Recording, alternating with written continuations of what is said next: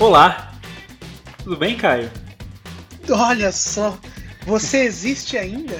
É, então, pouca gente sabe, mas é, a gente é tipo banda que tá 20 anos, 30 anos na estrada, que você tá ligado que nenhum desses caras se falam, né? Pô, ninguém imagina se aguentar ser brother de umas pessoas que você tá há 30 anos viajando para todos os lugares, cantando as mesmas músicas. Esses caras se odeiam. E a gente, é, pouca gente sabe, mas a gente passa pela mesma situação, né? Não é Em diferente, né? A gente se odeia. A gente atingiu um nível de sucesso tão absurdo que é, a, a convivência ficou impossível. A gente Então, teve que dar um tempo. a- é, e daí a gente tá voltando aqui agora pelo profissionalismo mesmo, pelo fã, pelos fãs. Exatamente. Como Los Hermanos faz anualmente. É pela missão, né? Isso, como aquele showzinho, aquele, três showzinhos aqui e ali que geram um milhãozinho. É isso que a gente tá fazendo. né? Só pra juntar dinheiro. Isso, exatamente. Tipo aquela volta do, do Sandy Júnior, essas coisas. É, É, boa. Isso. Do High School Musical, né? É, então, Tudo no mesmo, tudo no mesmo campo semântico. Né? Exato. Então a galera não sabe, mas a gente ficou um ano sem se falar, né? A gente Exatamente. A última vez que a gente se falou foi no dia 27 de abril, que é o último episódio do Arte Ataca, e volta agora para É. isso. E depois desse daqui, talvez mais um ano. Longe. Quem sabe, não? Seremos cometa ou seremos sol? Fica aí a Então, mas não por quê? Porque nos, no- na rede Instagram a gente fez um, uma enquete, né? E, e a gente teve um retorno muito interessante do, dos Art Attackers, é, pedindo ali, ó, fala sobre isso, fala sobre aquilo, fala sobre isso. E, e, a, e a gente decidiu que essa terceira temporada do Arte Ataca é o nível de sucesso, né? Quando você tem temporadas. É. É, aí- aí Somos quase o. Grey's Anatomy. Exato, e cada um, cada um com conceito. No Hum. primeiro era várias ideias lá, depois só os episódios de 30 minutos, agora é seguindo o que quer o público. Exato. Então o público falou: a gente quer ouvir sobre estante. A gente vai fazer um programa sobre estante. Vox Populi, Vox Dei. Perfeito. É isto. Isso. É isso. Eu acho que a gente pode, inclusive, acabar o episódio agora. É, eu acho que, que tá suficiente mesmo, porque É. já, já deu aquele gosto, né? pro- Não é um galera. programa, é um, é um aforismo. Entendeu? Perfeitamente. Perfeitamente. Bom, Bom, chega de e- papo furado, vai. É, seguindo nessa linha de ouvir o público e seguir as ideias do público, a gente vai falar sobre NFT, certo? Non-Fungible Token. Uau. E que eu. Are, are you a teacher? I am a teacher. Oh my god. Actually, I am. Ah, mas que foi uma coisa que eu descobri, o NFT, que veio até a mim, graças a esse ouvinte, que falou, eu acho que vocês vão falar sobre NFT. Eu, o quê? Falar sobre o quê? Hein? E, e daí fomos lá, né? Fomos descobrir que, que porra é essa. Fizemos o E- dever de casa. Exato. E agora a gente vai. Agora a gente né, vai dar o nosso toque para isso aí. Ah, a gente não vai aqui. A ideia desse programa, obviamente, não é explicar o que é NFT. Tem aí vários vídeos de nerd no YouTube fazendo isso. A gente vai trazer aqui para o nosso mundo e dar o nosso olhar, né? Certo, isso mesmo. A ideia, inclusive, é falar do NFT, porque há muito o que já foi falado, inclusive há bons vídeos né, sobre isso, mas é, ainda a gente acha que falta falar da, da nossa perspectiva, né? Bom, se não, se não faltasse, a gente não gravaria esse programa, não é mesmo? Exato, exato. Falta atacar o hype, né? É isso. Exatamente. Falta opa, vamos, vamos dar uma segurada.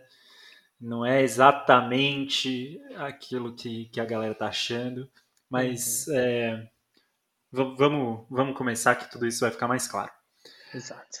Bom, é, como eu já disse, O, o NFT significa Non-Fungible Token, algo não fungível. É, é aquilo que é único, né? É aquilo que não pode ser trocado. Então, Exatamente. por exemplo, se você tem uma nota, é, se você tem cinco notas de dois reais, você pode trocar por uma única nota de 10 reais. E isso é a mesma coisa.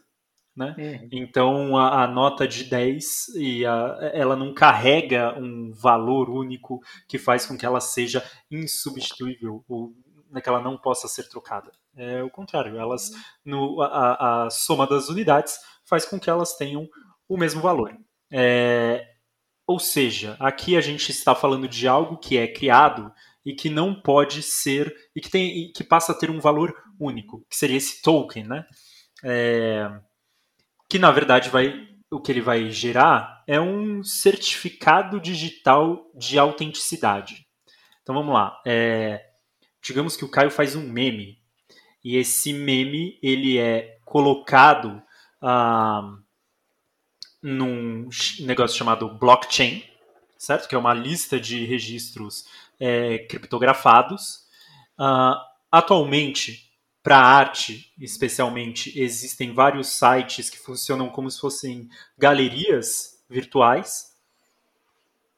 Ele coloca lá a obra dele uh, como o autor daquilo e qualquer pessoa pode dar um lance, pode comprar e ela passa a ser dona daquilo.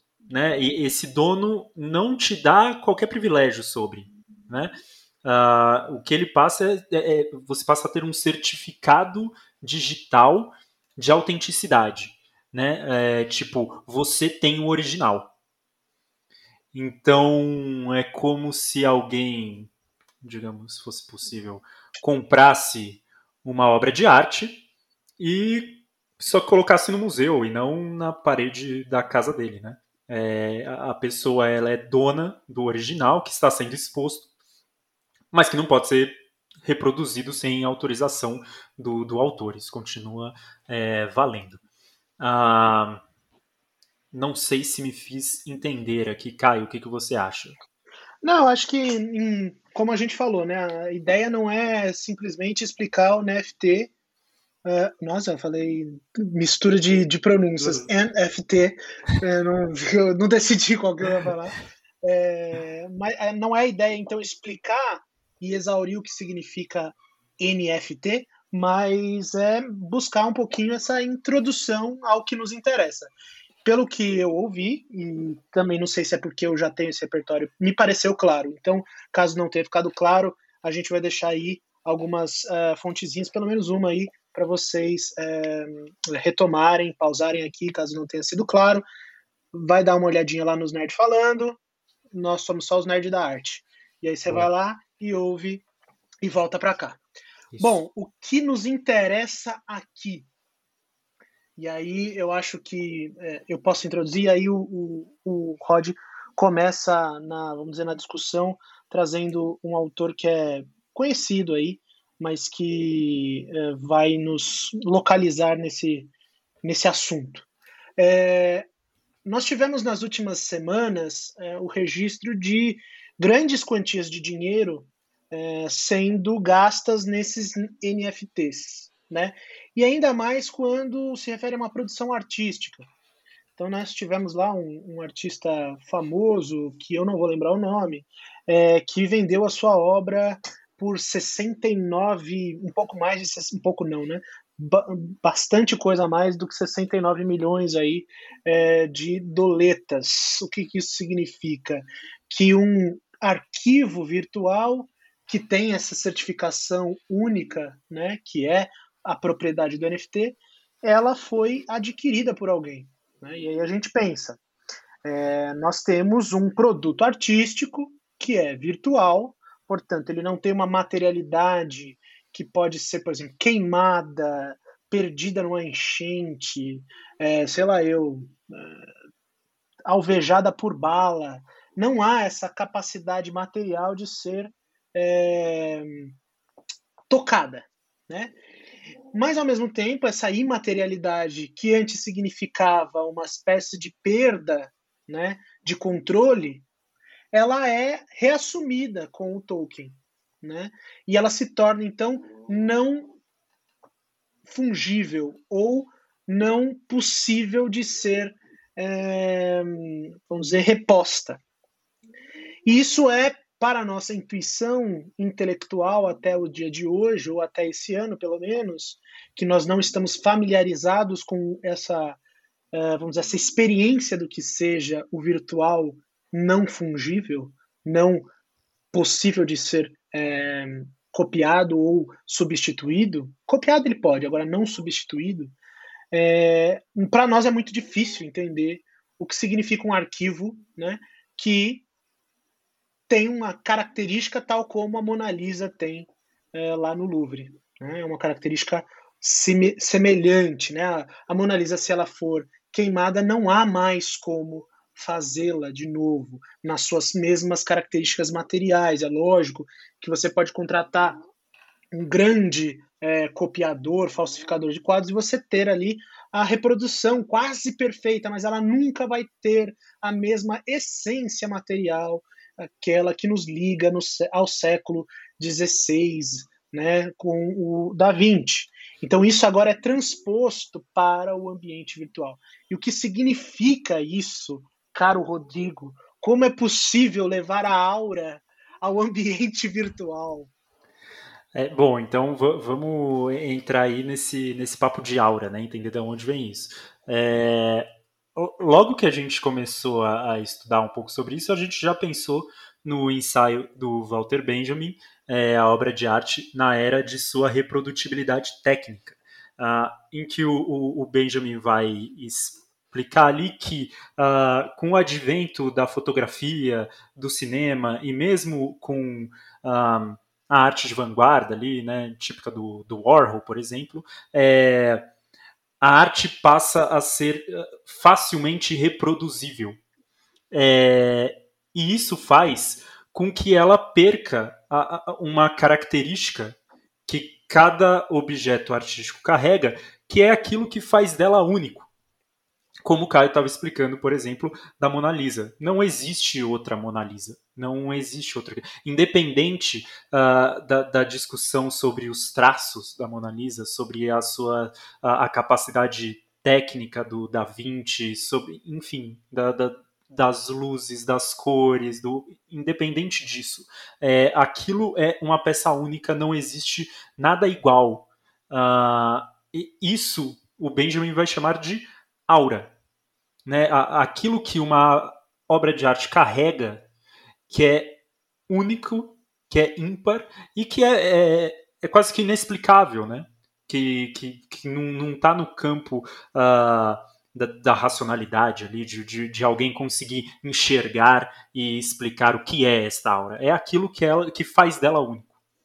Sim. Então, o, você quer. Pode. Não, é só porque é, você falou da racionalidade, existe um, é, uma raiz dessa aura, ainda que o Benjamin cita diretamente, que é do ritualístico ainda, né, do religioso.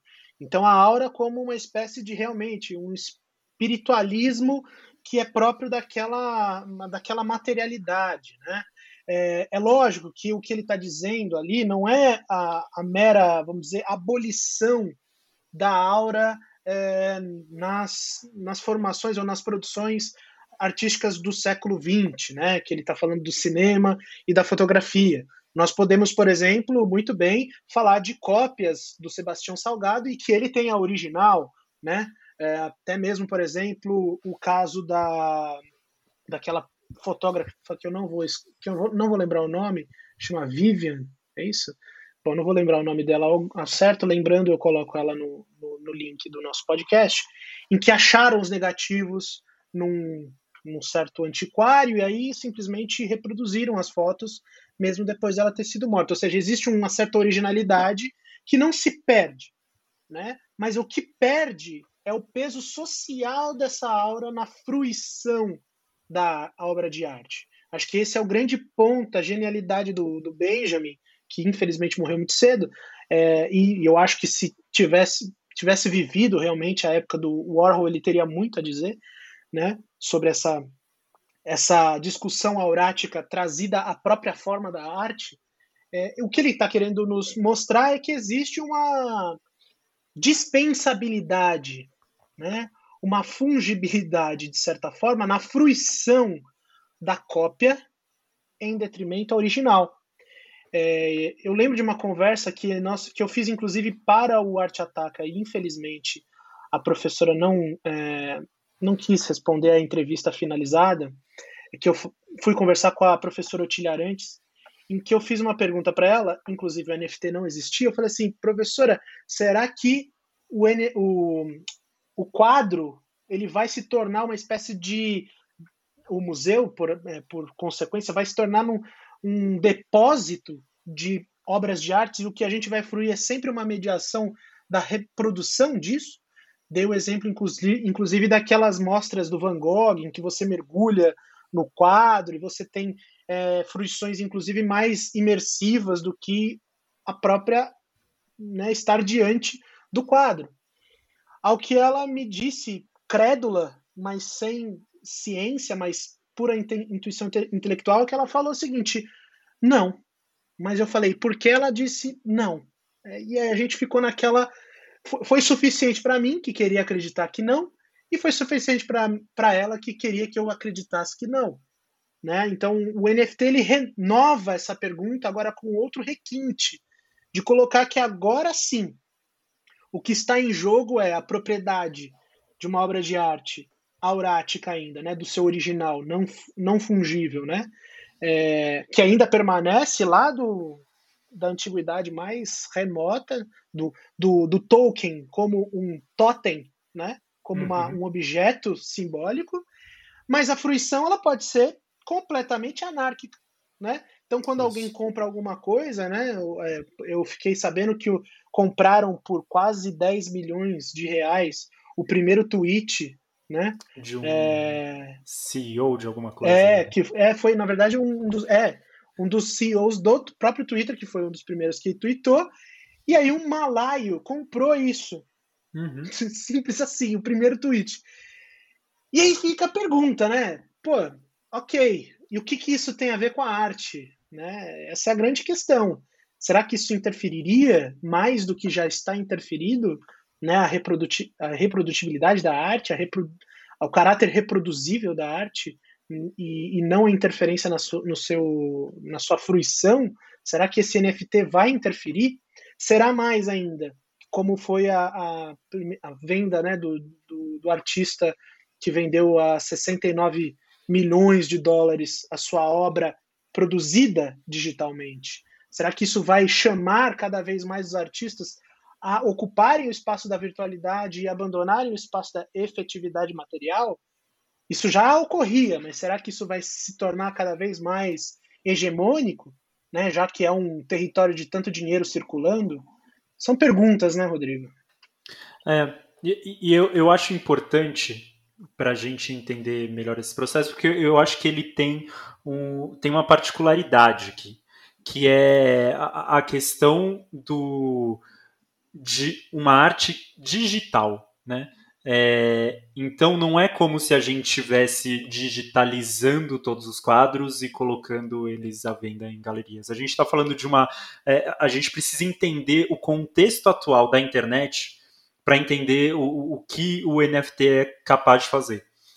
Então, se quando tudo isso aqui era mato, é, foram criados, né, HTML, esses vários sistemas uh, que era para galera que manjava de código e tudo mais. Quando uh, tem a Web 2.0, vem aquilo que é chamado de Web 2.0, tem uma certa, é, quase que uma revolução, porque todo mundo passa a ter uma presença na internet. Você passa a ter um perfil seu, você passa, você tem uma página sua no Twitter, você tem uma página sua no Facebook, você tem uma página sua no Spotify, mas qual, eh, sem você precisar manjar qualquer coisa de código. Você só vai lá e coloca o seu nome e tudo mais, né? E daí, mas a, a troco de quê? A troco dos seus dados. Então passa a haver um mediador. É, e aí, é, é, eu acho que é aí que entra a, a, o, o, o diferencial do, do NFT enquanto símbolo de uma talvez transformação que a gente está prestes a ver na internet. Esse prestes, não sei se é daqui seis meses, um ano, dez, vinte, enfim. Que é um processo de descentralização, que é das pessoas cada vez mais donas das suas próprias produções. Porque hoje, um tweet seu que dê, sei lá, 40 mil retweets, é, ele é do Twitter, né? Ele não é seu. Você não, não, não o detém. Uh, e isso vale para todos é, é, esses donos de conteúdo. É isso, eles são os donos de conteúdo, né? E não, uh, não nós. E, e, e, essa é a grande questão. Com a Web 2.0, todos nós viramos uh, produtores de conteúdo tudo que a gente está fazendo nessas redes é uma produção de conteúdo. E daí, quando a gente vai para os artistas, de fato, isso é muito sério, porque tem uma galera fazendo coisa no Instagram e isso pô, consegue ser reproduzido em outro lugar sem qualquer tipo de crédito, qualquer tipo de valor atrelado, qualquer tipo de relação, né? Enfim. É, se a gente for pensar no, no Spotify, por exemplo, este podcast aqui, ele vai ser colocado no Spotify, pessoas irão ouvir, não interessa se uma, se dez, se trezentas, e nós não vamos receber um capilézinho sequer. certo? Enquanto o Spotify vai lucrar com isso. Porque mais pessoas querem ouvir esses conteúdos. A gente está produzindo conteúdo de graça, basicamente isso. E a gente não é ninguém, né? Mas tem muita gente uh, muito maior, né? Com, com uma grande produção, que está produzindo conteúdo de graça e fazendo essa arte de graça. Então eu acho que o, o NFT entra exatamente nesse, é, nesse contexto de falar, espera um pouco, é, as pessoas aqui são responsáveis. É, tá, há algo sendo criado, é, e daí quando a gente, né, é óbvio que um tweet não é um objeto artístico, mas existe sim objetos artísticos sendo criados e que não recebem o, o, qualquer tipo de, de, de, recompensa por esse tipo de conteúdo que é criado, né?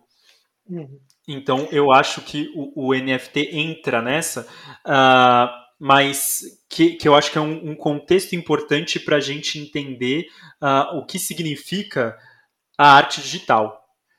É, e que também ajuda a gente a, a, a pensar o que é essa volta da aura, né? Porque seria como uh, se a gente. Na leitura, uma leitura possível do que a gente está falando aqui é como se o NFT permitisse uh, o retorno da aura uh, à arte. Né? Só que é uma arte, é uma aura já transformada, né? Porque, né, de novo, quando a gente. O Banksy fez um, uma obra física que ele destrói e aí ele vende o NFT. Né? Ele fez isso acho que uns dois meses atrás, três meses atrás. Então é uma é, quando a gente fala né é, a virtualização de uma obra material. Ele fez isso para mostrar que existe existe um existiu um lastro, mas, logo em seguida nós vimos pro, produções assim já de início virtuais. Há muita arte virtual, né? E arte virtual não no sentido de usar a, a, os instrumentos virtuais, mas que a própria fruição da arte seja virtual, né? É, é diferente da gente falar de uma tra tradução do material para o, o, o, virtual, mas o que existe nos artistas é, virtuais é uma própria fruição que chama, de certa forma, um olhar e uma percepção que leva em consideração o meio virtual. Isso é diferente dessa tradução que o Banksy coloca, né? Ao produzir uma obra, queimá-la e depois vender o NFT. Então tem uma diferença nisso. Agora, o passo, o passo seguinte, que aí é o que o Rod está fazendo, é, ou anterior, na verdade, é um passo anterior, é falar sobre uma espécie de descentralização, né? E o que significa essa descentralização? Né? Essa descentralização ela não significa necessariamente a democratização do acesso a essas a isso que está descentralizado, né? É, a gente pode chamar de uma pulverização do controle e não do da posse, né? Porque eu não tenho dinheiro para comprar o lance do Neymar fazendo o chapéu lá no, se eu não me engano, é no Valência, é, não, é no Vila Real. Vila Real, que ele dá o chapéu de costas e manda para o gol. Eu não vou gastar dinheiro com isso. Mas e, e se eu tiver dinheiro para gastar com qualquer outra coisa nesses, nesse, nesse campo? O que significa a vivência desse objeto que eu compro? Ainda não ficou claro se é, é, se é possível travar a reprodução dessas obras, né? É, pode ser que as obras elas é, sejam reproduzíveis e, inclusive, um dos dados do um dos passos né, desse NFT é que a gente consegue agora garantir qual que é o original. Então eu tenho lá né, o, a, o print da tela. Então qualquer pessoa consegue printar um, uma produção que foi feita por um artista no virtual. Isso, de certa forma, dificilmente, a não ser aqueles que são especialistas mais especialistas na técnica é, do, da informática do que de fato um curador de arte ou um cara especialista em arte, é ele quem vai decidir qual que é o original. Mas agora o que se dá a possibilidade é que esse NFT ele registra qual é o original sem sombra de dúvidas. Né? E isso está isso. garantido de, forma, de maneira descentralizada. Né? Então, o blockchain serve para isso. É uma maneira de garantir sem a necessidade de uma instituição que promova essa, essa legitimidade. Né? Uma legitimidade né, de cálculo, de probabilística de algoritmos. Né?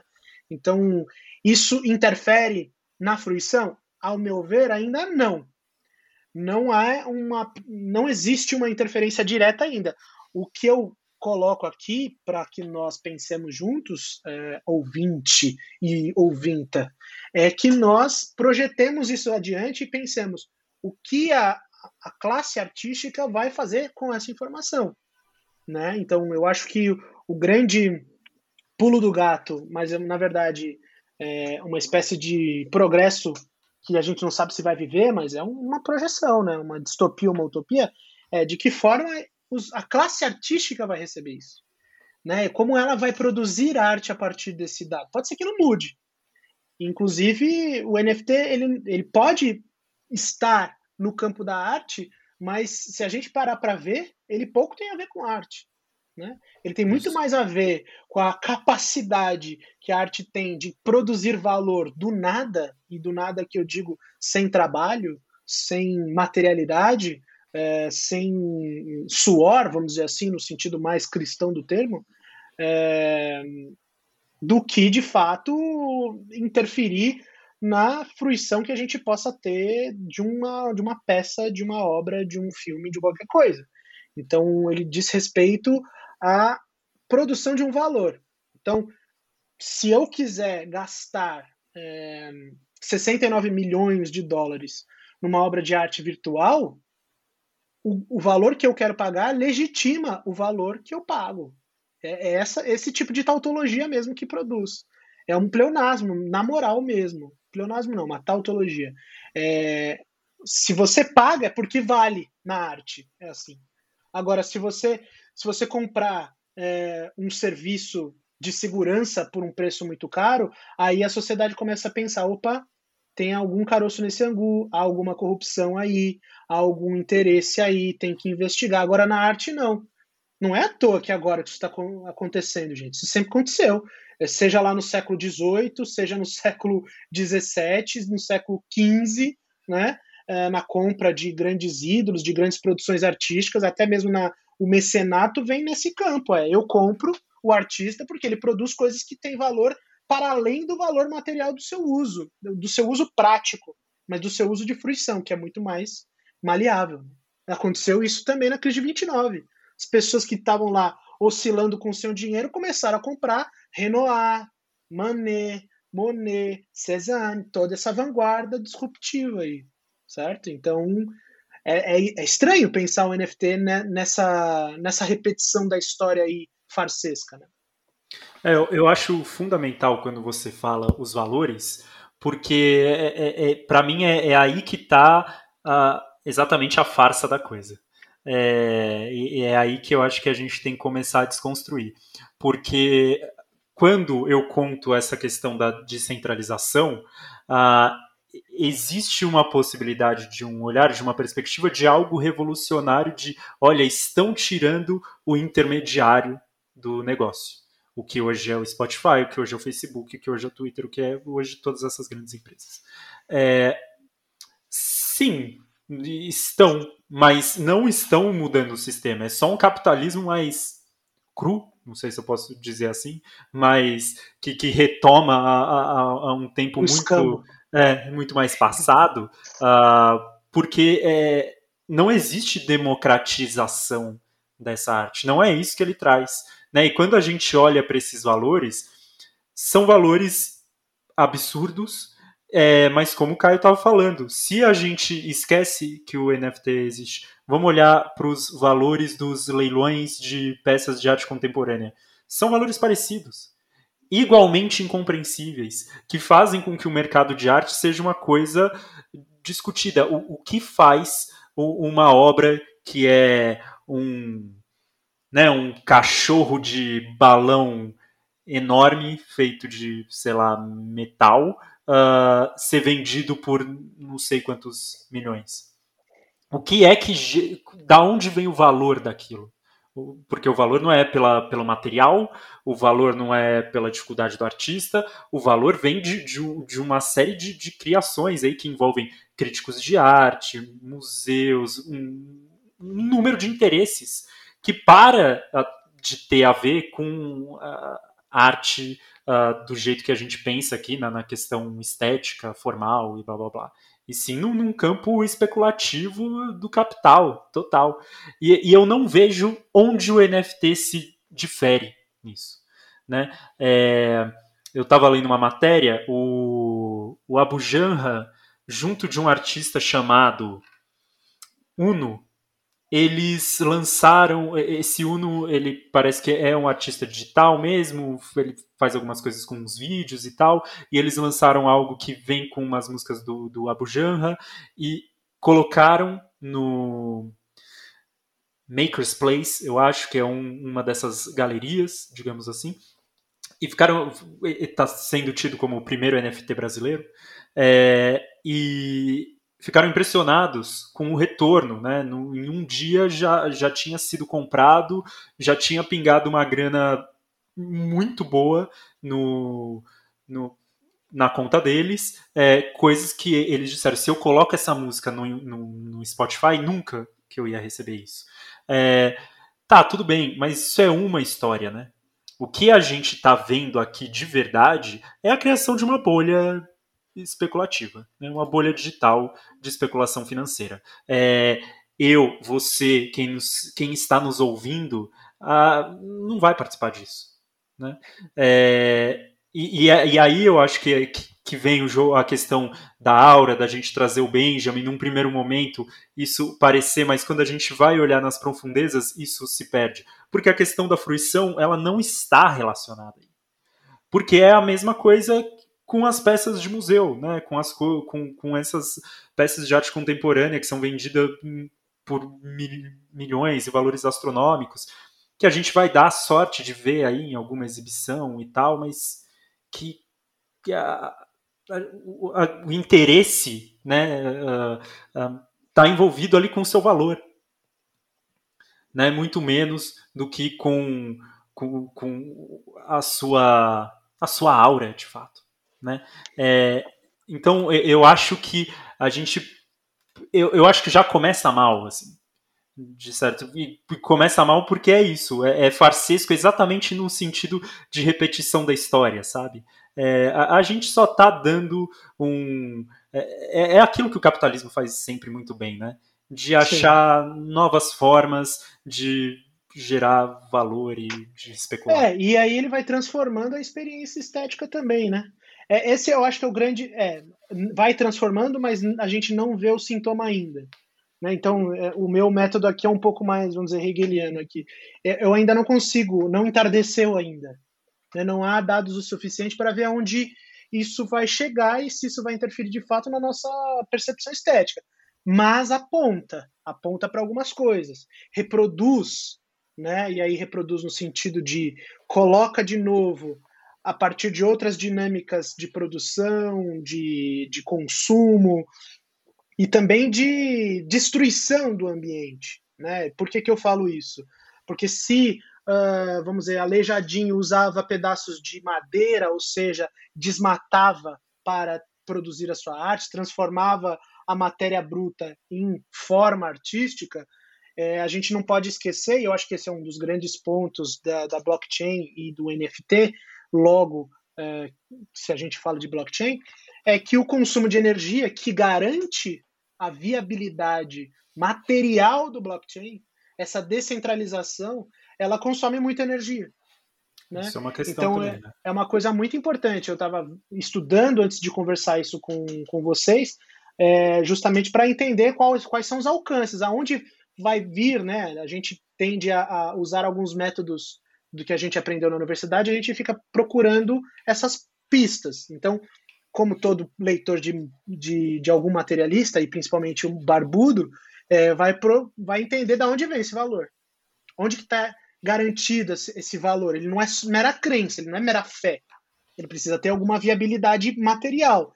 E aí você vai ver a Ethereum lá, que é uma das grandes é, indústrias aí, indústrias não, né, porque ela não produz nada, mas é uma das grandes incorporadoras desse blockchain e dessas bitcoins é, e desses NFTs logo em seguida, que eles consomem energia compatíveis a países inteiros. Né? Então você tem a, a Ethereum que consome é, o, o, a quantia de energia de um país como a Sérvia. Né? Então, olha, olha aí os problemas que vão se materializando. Né, nesse, na verdade, que vai se mostrando material porque ela pode só partir da materialidade. Né? Então, existe aí um, um ponto para a gente pensar adiante: é caramba, será que vale? E aí é uma pergunta estética também e ética por que, que o artista não pega um material de construção ou de destruição, sei lá, uma madeira, é, é, custa menos do que uma arte em NFT? A música do Abu Janra custa menos ou custaria menos? Essa é uma pergunta. Custaria menos em vinil do que em NFT? O interesse na música do Abu Janra não é muito mais em introduzir cada vez mais um material nesse campo fantasmático que é o NFT? Porque eles estão loucos. Isso que é uma bolha, né? A bolha só é bolha porque as pessoas estão tentando abstrair o valor que está fora dessa bolha. Mas a partir do momento que todo mundo entra nela, ela deixa de ser uma bolha. Você quer bolha maior do que o, a, imob, o, a indústria imobiliária no Brasil, em São Paulo? Mas todo mundo compra isso. Né? Existe um, um valor material nisso. Existe muito sangue é, em violência contra a classe pobre por conta disso. Existe uma materialidade. Agora é, por que, que o artista vai produzir uma escultura com novos materiais, vai produzir um, sei lá, uma música que tem um contrabaixo que só possa ser ouvido num vinil, se ele pode muito bem lançar mão disso no, no NFT e agora produzir um valor que antes não existia num campo que é completamente fantasmático e virtual, mas que está, de novo, calcado no consumo de energia, só para dar o exemplo do NFT. Então, essa, esse samba, para dizer uma palavra mais, vamos dizer, acadêmica, essa estrutura, essa arquitetura do consumo de arte, né, que é, que é tão recorrente, ela funciona ainda aqui. E a gente precisa ver aonde ela vai estourar, onde ela vai forjar, onde ela vai forjar seus fundamentos, onde ela vai afundar. Né? Eu acho que é mais perguntas do que respostas. Mas a pergunta que eu faço ao artista é: de que modo ele vai abandonar a produção artística com finalidades estéticas eh, autênticas e sem medo de usar essa palavra autêntica para que a sua obra venha virar um NFT, que aí é uma, uma intencionalidade puramente mercadológica, pelo menos até agora. Né? Pode ser que eu esteja sendo desmentido pelo próprio Da Vinci da, do NFT que virá a surgir e ele vai me surpreender. Mas até agora não há nada que me diga que o NFT vai transformar a nossa experiência estética.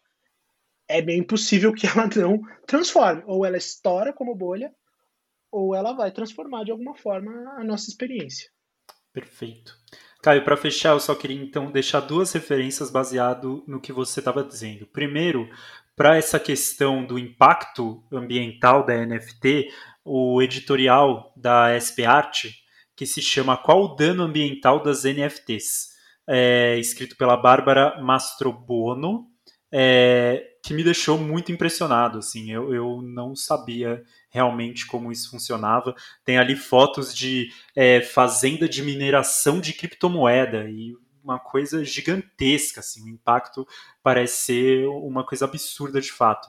E quando eu vi, eu falei, é, é óbvio, né? É, é, tipo, porque se você vai pensar, tem, tem algo hoje mais próximo ao, ao capitalismo do que gerar impactos ambientais uh, absurdos. É, então, quando eu vi isso, eu falei, é só isso que faltava, né, para fechar a minha ideia sobre, sobre o NFT. Outra coisa foi um estudo que eu vi, uh, um tanto informal, né, um, um artista que fez, porque uh, começou a, a, a estudar esse hype do, do, do NFT e, e, um artista amador, e ele falou, ah, como que eu posso participar disso, mas com um pouco de, de dúvida ainda, e ele foi ver que uh, essas médias de valores que são apresentadas, elas são um pouco enganosas, né, porque você tem esses valores absurdos que fazem com que as médias sejam muito grandes, então ele foi ver medianas, e percebeu que, assim, tem muita gente já colocando coisa lá e não ganhando nada. Então, o perigo desse processo que a gente estava contando, por exemplo, do Abu Janra, é, é, dar a ideia, e que você falou que é o que vai acontecer, basicamente, que é todo mundo vai entrar. E daí o artista, hoje, o pequeno artista, aquela banda que fez ali o seu primeiro álbum, conseguiu colocar no Spotify e tal, entra nisso com uma. Imaginando que, que vai poder tirar disso um sustento de fato, mas é muito difícil que isso aconteça, né? Já, isso o que eu estou querendo dizer aqui, que já, a gente já está saindo do terreno de que isso talvez venha acontecer. Venha acontecer. Parece que já está acontecendo de, de fato, né? É, no final das contas, quem vai vender mesmo é o Banksy, quem vai vender mesmo é o Kings of Leon, que foi, acho que, a primeira banda a colocar seu álbum em formato de NFT. É, enquanto esse exemplo do Kings of Leon é interessante para falar sobre uh, qual é o diferencial do NFT em relação à nossa fruição estética. De que uh, parece que cada pessoa que comprou recebeu um pedaço de algo diferente relacionado ao álbum. Né? Então, sei lá, uma gravação de bastidor, um, uh, um wallpaper, não sei o que lá e tal não sei se isso é suficiente, né? Não, não sei. Parece muito mais um, um souvenir de museu, é, um pouco mais uh, personalizado uh, é. do que de fato atravessando a nossa, a nossa experiência estética. É, então, uh, eu tenho muitas dúvidas e acho que acho que a gente conseguiu dar conta aqui do que de, de, como que isso está se desenhando. Sim. É, eu acho que a única, vamos dizer, a, a analogia que eu acho que esclarece ou pelo menos amortece um pouquinho esse esse choque do NFT é que, por exemplo, ninguém aqui acha que depois quando você sai de algum museu sempre tem ou pelo menos costumava ter uma vendinha é, vendendo ali umas reproduções dos quadros que estão dentro do museu. Né? Então, você tem lá uma Tarsila do Amaral, você tem pequenas pinturas do Abapuru que você pode comprar por 15 reais, dependendo do tamanho, por 20, 30, assim, 50, uma bolsa, sei lá eu. Essa reprodução ela não está impedida pelo NFT. Não é isso que se está se falando, pelo menos até agora. O que se está se falando é que a pessoa que detém o arquivo original continua sendo dono dessa materialidade original. Agora, as reproduções, a pirataria, ou a fruição, vamos dizer, mediada por essa pirataria, segue valendo. Né? Existe, existirá espaço ainda para essa fruição, vamos dizer, mediada pelo, pela pirataria. E ainda bem vai existir. Sim, espero. Assim como existem é, canalhas extremamente inteligentes do lado dos caras, existem também seres inteligentes do nosso lado, que vão piratear uhum. tudo isso aí. Né? Sim, já Espero está acontecendo, aliás. Exatamente, tem que acontecer, pelo amor de Deus. Né? Tem que garantir essa, essa contradição aí. Agora, quando a gente perder esses caras, aí, aí zoou, né? Aí acabou o nosso baile, é, vamos dizer, o baile das migalhas, né? Que eu acho que é isso. A, a, inteligência aí da matemática, inclusive isso dá uma aula, né, Rodrigo? Falar da mediana e da média só nessa, nessa discussão, né?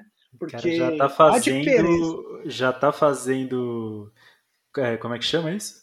Propaganda? É, um, é um easter egg quase. E um easter, olha só, pro, pro que vem aí, hein? Vem, vem coisa boa aí. E não, é, e não estará em, em NFT. É, não estará. Como diria qualquer ex-BBB em programa dominical medíocre, vem coisa boa por aí. É, bom, gente, é isso. Uh, espero que vocês tenham aprendido algo, tenham saído com dúvidas e certezas, uh, que isso tenha levado vocês a refletirem um pouco sobre uh, coisas que vão pingando uh, nas redes sociais e parecendo que, olha, uma solução aqui para a questão da arte está aparecendo e também para o jeito que a gente consome as coisas. E espero que a gente tenha dado aqui o, algum tipo de contribuição para a reflexão sobre esse assunto. E a gente volta quando? Não sei. Não sabemos. Vai ser. Só o NFT vai saber, já já. O blockchain vai é saber. É isso. A gente vai colocar um NFT com a data. Exato. É, é. 100 milhões de quem para quem comprar aí. Você abre e ele mostra a data de quando a gente vai voltar. É, mas com certeza vai ser com um dos assuntos, dos vários assuntos propostos pelos ouvintes. É, então, num futuro próximo, a gente está aí. Exatamente. E, e continuem, é, a gente pretende fazer cada vez mais essas pesquisas no Instagram, né, para conversar com você que é ouvinte, porque eu acho que nada melhor do que falar com aqueles que querem nos ouvir, né? Então é assim que a gente começa, né, esse diálogo aí. Então saibam que vocês têm aí, detêm esse poder, poder de persuasão é, com a nossa pauta, né? Então é isso. Beijos e tchau. Tchau.